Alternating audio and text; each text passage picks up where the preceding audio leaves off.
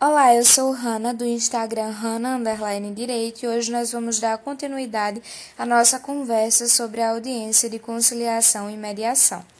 Em primeiro lugar, existe diferença entre a figura do mediador e a do conciliador? Existe.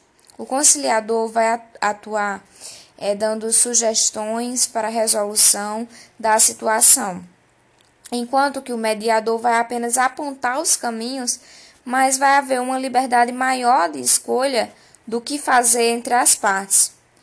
Mas a principal diferença é que o mediador ele vai atuar em situações em que não existiram conflitos anteriores, enquanto que o conciliador vai agir sobre partes, ou melhor, com partes, que já tiveram conflitos anteriormente. Bom, é, e quando não existir a figura do mediador, do conciliador, a audiência vai ser simplesmente suspensa? Vai deixar de existir? Não. Quando não houver essa figura, como é o caso de algumas cidades pequenas, fica essa tarefa incumbida ao juiz. A estrutura da audiência de conciliação e mediação está no artigo 334 do CPC. Inclusive, gente, pode haver mais de uma audiência de conciliação.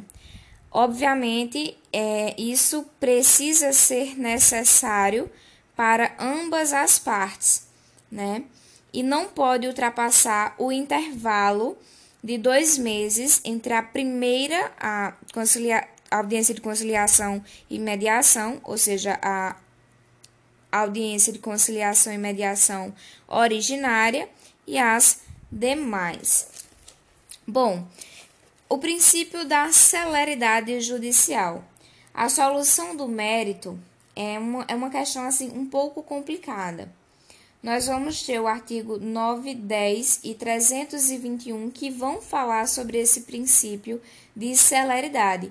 O objetivo é sempre resolver o conflito, haver a pacificação social e não meramente o fim do processo, apenas resolvê-lo.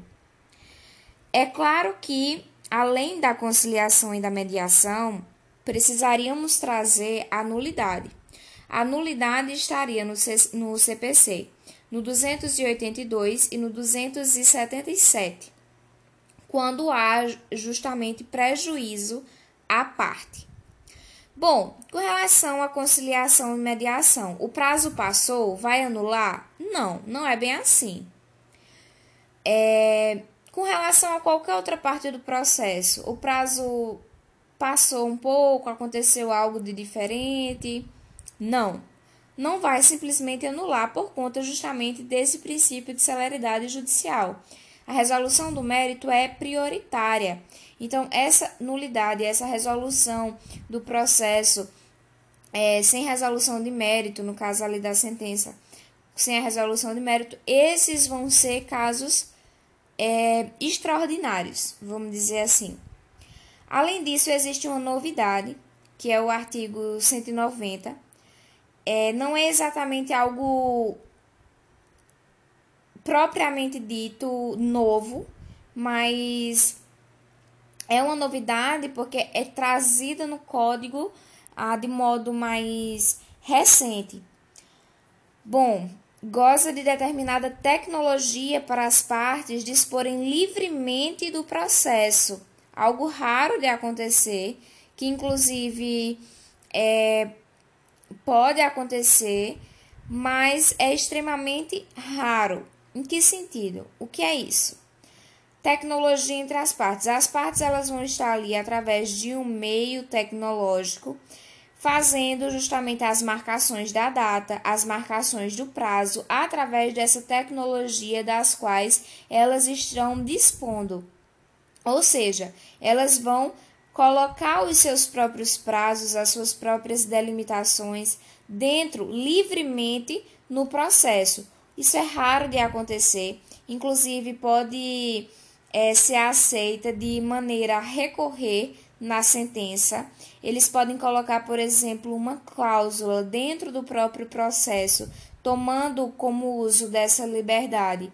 Eles colocam a cláusula de que é, irão aceitar e ninguém recorrerá à primeira sentença daquela daquele plano. Pode acontecer isso? Pode, desde que não seja nada ilegal. As partes elas vão ditar o desenrolar do processo, as datas, alguma situação é mais específica, como essa cláusula que eu acabei de citar. O juiz, no final do processo e no desenrolar do processo, vai averiguar e homologar, e depois da homologação, lei entre as partes. Decisão interlocutória vocês vão encontrar no, é, no artigo 334, parágrafo 3 e parágrafo 12 do CPC. A Lei 8906, ao Estatuto da OAB, trouxe realmente algumas mudanças positivas para o advogado. É, que diz, na verdade, que o advogado, por exemplo, não conta mais os dias é, não úteis, ou seja, os finais de semanas e feriados. Por quê? Porque o advogado ele estaria é, tendo roubado de si o seu direito ali de descanso nesses dias da semana que são indisponíveis comercialmente se falando. Então, a audiência vai ser realizada, ela vai ser realizada. Apenas não será realizada quando ambas as partes expressamente abdicaram, né? Esse direito, ele vai ser assim um pouco complicado, porque assim, em alguns momentos a, a OAB ela realmente ela vai proteger, na verdade, em vários momentos ela vai a, defender o advogado. Por exemplo, se a audiência de conciliação, mediação ou, uma outra audiência ela acontecer de forma a atrasar muito daquilo que estava previsto. Isso vai ser realmente regulamentado. O quanto de tempo que pode ser atrasado, o quanto de tempo que o juiz, o quanto de tempo que o promotor, enfim, o quanto de tempo que vai poder é, o, o, o advogado da parte ficar ali esperando e em quais situações esse, essa demora, essa, esse atraso, essa falta vai ser é, tolerada.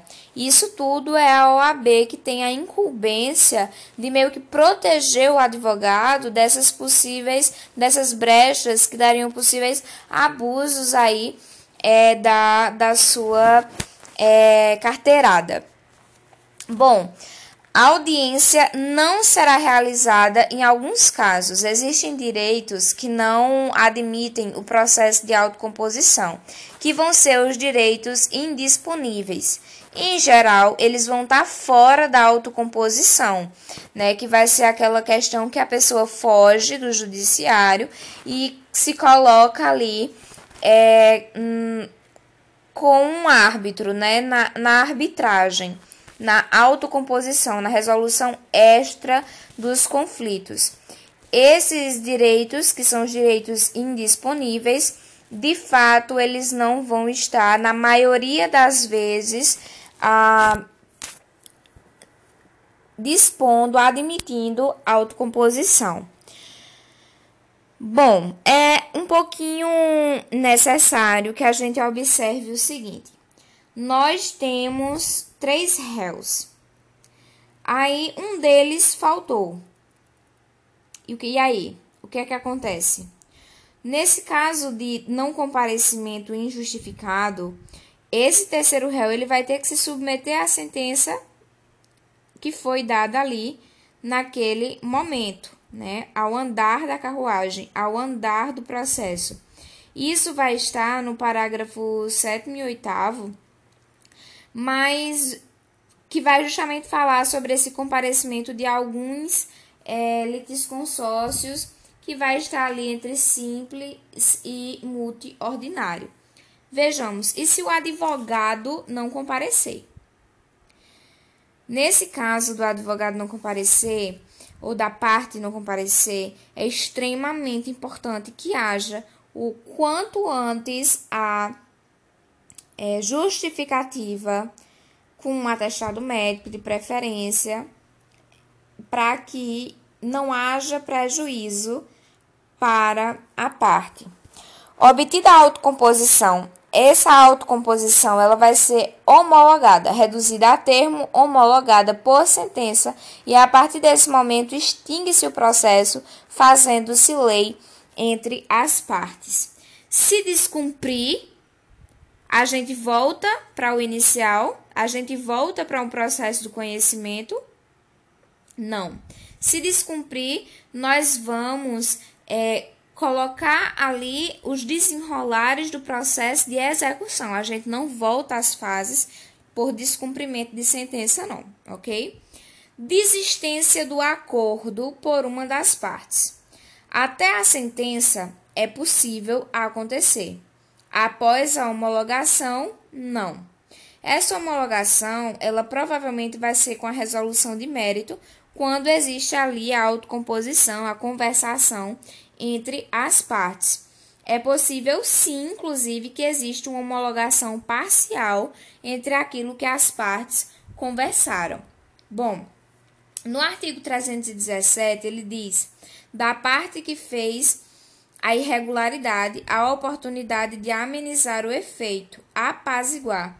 Esse é um dos artigos do CPC que fala naquela questão de celeridade, que é trazido sempre quando a gente diz, é, ou quando se pede um exemplo de artigo, de letra de lei ou um exemplo qualquer, que nos demonstre o princípio de celeridade processual, que nesse novo código a gente vai estar preocupado em apaziguar o conflito e não somente em por fim no processo. Então, gente, é aquela questão. Depois da petição inicial, né, quando o autor ele vai ingressar com uma pretensão no meio judicial, nós vamos ter a citação. Após a citação, nós temos a audiência de conciliação e mediação. Com um acordo, o oferecimento de defesa, as partes elas vão se encontrar. Depois da audiência de conciliação e mediação, nós temos impugnação à contestação, se houver motivo para tanto. E depois chegamos na fase saneadora, com o saneamento processual. Em posteriori, nós temos a audiência de instrução e julgamento. E finalmente, nós vamos ter a sentença. A excepcionalidade é que essa sentença ela, ela, ela seja sem a resolução de mérito. Mas é claro que existem casos, né, que são previstos ali direitinho na lei em que nós não vamos ter essa resolução de mérito. A maioria das vezes a regra é que a sentença resolva o mérito das partes. Bom, a validade do processo. Para que o processo, a validade do processo, consequentemente da sentença, é que, subjetivamente se falando, nós precisamos ter um juiz imparcial, competente, nós vamos ter parte capaz, capacidade processual e postulatória. E, os, e a validade objetiva vão, vai ser todas essas adequadas ao andamento processual, todas essas exigências adequadas ao caso concreto. O artigo 485 do CPC, ele vai trazer a excepcionalidade, ou seja, quando tem a extinção do processo, sempre, sempre, sempre que teve sentença, tem extinção do processo. Agora pode ser sem a resolução desse mérito. Aí a gente vai observar aquelas situações que vão estar no artigo é, 489, ou melhor, 485, perdão. Bom, extinção do processo com resolução de mérito vai ser a regra. A decisão de mérito é a meta do processo judicial e competente às partes e ao juiz que direcionam suas atividades objetivando o seu atendimento.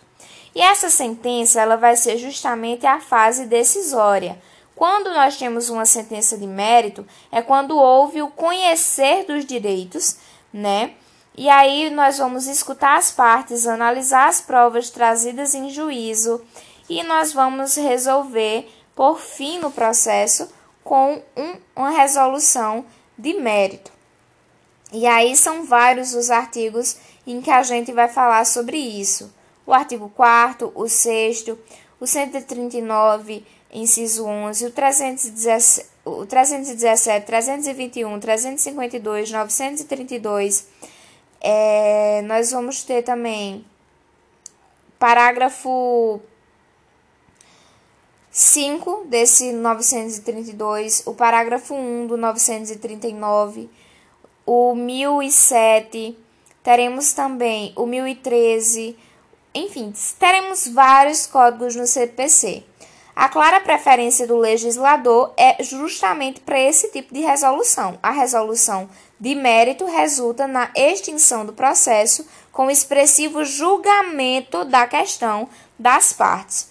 O julgamento não é a mesma coisa que resolução.